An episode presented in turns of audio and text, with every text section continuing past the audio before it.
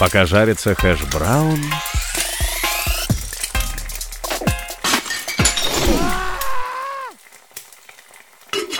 Пока жарится хэш-браун...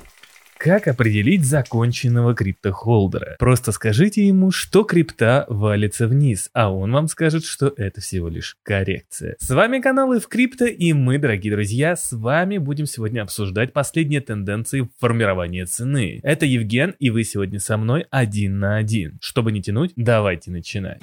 Биткоин по 16 тысяч. И вроде бы сегодня, в среду, то есть 30 ноября, в последний день осени, мы с вами видим какой-то невероятный отскок. Связан этот отскок с ожиданием того, что Федеральная резервная система и остальные центральные банки ведущих стран перестанут ужесточать свою денежно-кредитную политику. Или, по крайней мере, просто начнут замедлять ужесточение денежно-кредитной политики. Неожиданно, но криптовалютчики, да и в целом те, кто инвестирует в фонды фондовый рынок поняли, как важна макроэкономика и как важно определять тенденции в виде той самой денежно-кредитной политики, так как денежно-кредитная политика, дорогие друзья, это такая история, которая помогает определить, в какую сторону вообще двинется экономика и все остальное, так как если центральные банки снижают процентные ставки, то это означает, грубо говоря, прямо для нас, что деньги печатаются и значит будет всегда расти аппетит риску. Если же наоборот центральные банки увеличивают процентную ставку, то для нас с вами это сигнал к тому, что деньги из экономики будут изымать, а аппетит инвесторов к риску, то есть к акциям крипте будет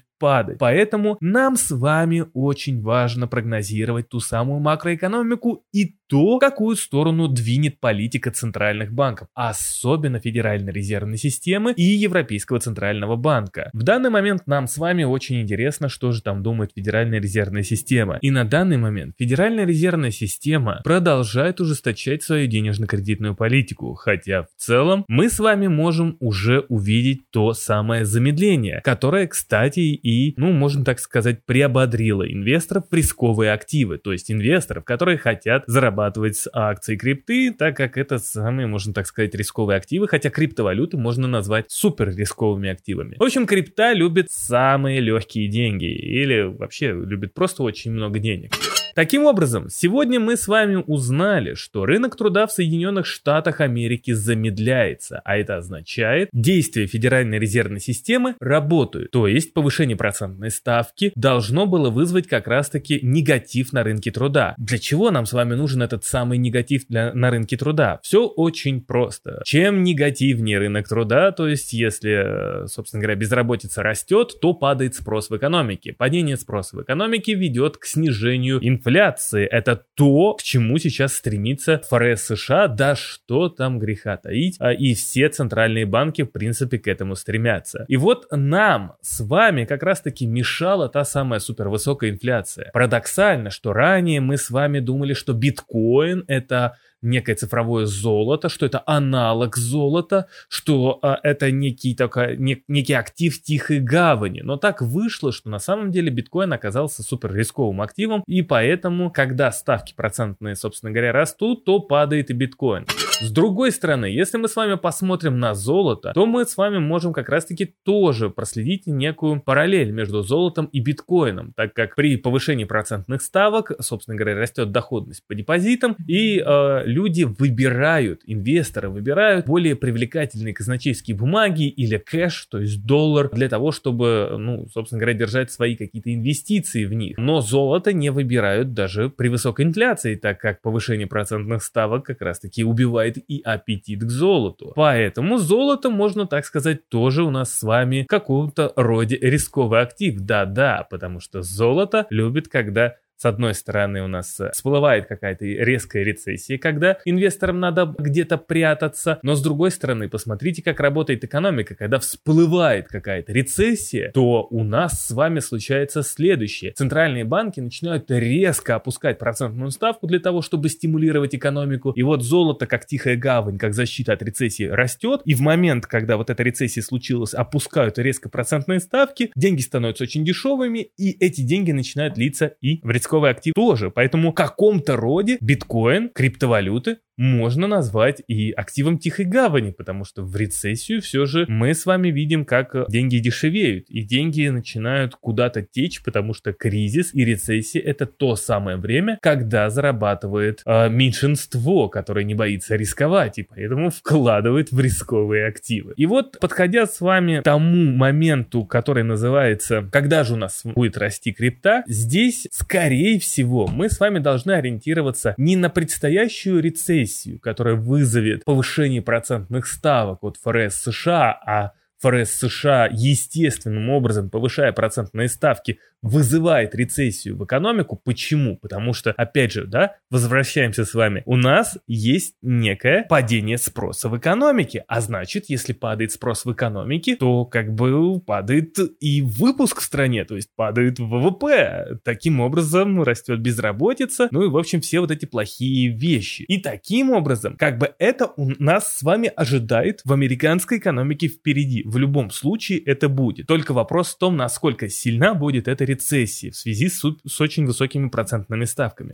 Так вы мне скажете, окей, Евген, если впереди рецессия, значит пора тарить биткоин. И тут я, скорее всего, скажу так. Да, как бы биткоин интересен сейчас в качестве некого актива для инвестиций в ближайшее время, потому что он уже упал примерно на 75-80% где-то вот в этом диапазоне. И в принципе, по какой бы цене сейчас его не взять, то скорее всего в скором времени много кто заработает. Вопрос только в том, насколько биткоин упадет дальше. Потому что, да, впереди нас ждет рецессия. Рецессия это благоприятное время для того, чтобы покупать биток на дне, так как в момент сильной рецессии мы с вами понимаем, что ФРС и другие центробанки будут стараться как-то стимулировать процентными ставками, снижением процентных ставок экономику. То есть деньги будут становиться легче, а значит рисковые активы в виде акций и крипты должны начать расти. Но Проблема заключается в том, что в данный момент процентные ставки очень высоки. Даже впереди, если мы с вами прослеживаем замедление темпов повышения процентной ставки от ФРС США, то мы все равно получаем по итогу с вами то, что ставки все равно продолжают расти. Нет повода для оптимизма, потому что пока ставки находятся на высоком уровне и пока они растут, то все равно так или иначе деньги из экономики изымаются. И нету никакого абсолютно смысла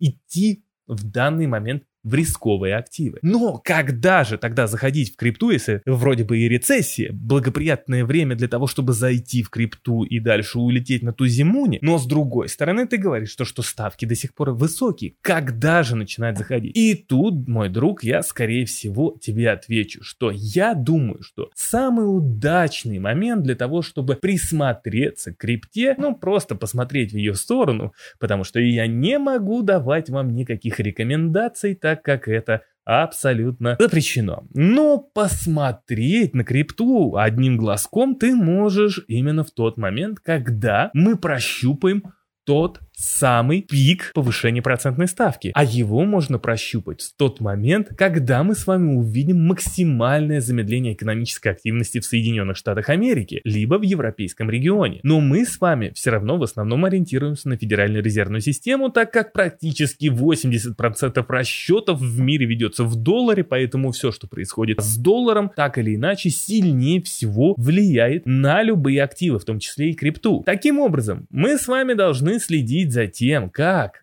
в Соединенных Штатах Америки откликается безработица. Я напоминаю, мой друг, что Бюро экономических исследований Соединенных Штатов Америки заявляет о том, что в теме рецессии нужно следить конкретно за рынком труда. И вот у нас впереди есть с вами абсолютно чистый, ясный сигнал, когда можно покупать. И это вот как бы когда рынок труда начнет слабеть. Сейчас рынок труда в Соединенных Штатах очень сильный. Он находится на уровне 3,7%. Это означает, что безработица в Соединенных Штатах на просто каких-то минимально исторических уровнях. То есть ты должен понимать, что сейчас в данный момент примерно мы имеем, что на одного человека, на одного безработного в Соединенных Штатах Америки примерно полторы 1,7% вакансий вакансии, то есть практически полторы, практически, да господи, даже две вакансии на человека. А это означает, что рынок труда очень силен. А это означает, что если такой спрос есть на рабочую силу, значит у работодателя будет стимул повышать заработную плату и тем самым разгонять инфляцию. А если инфляция разгоняется, значит ФРС США будет продолжать повышать процентные ставки, а значит наши с вами рисковые активы будут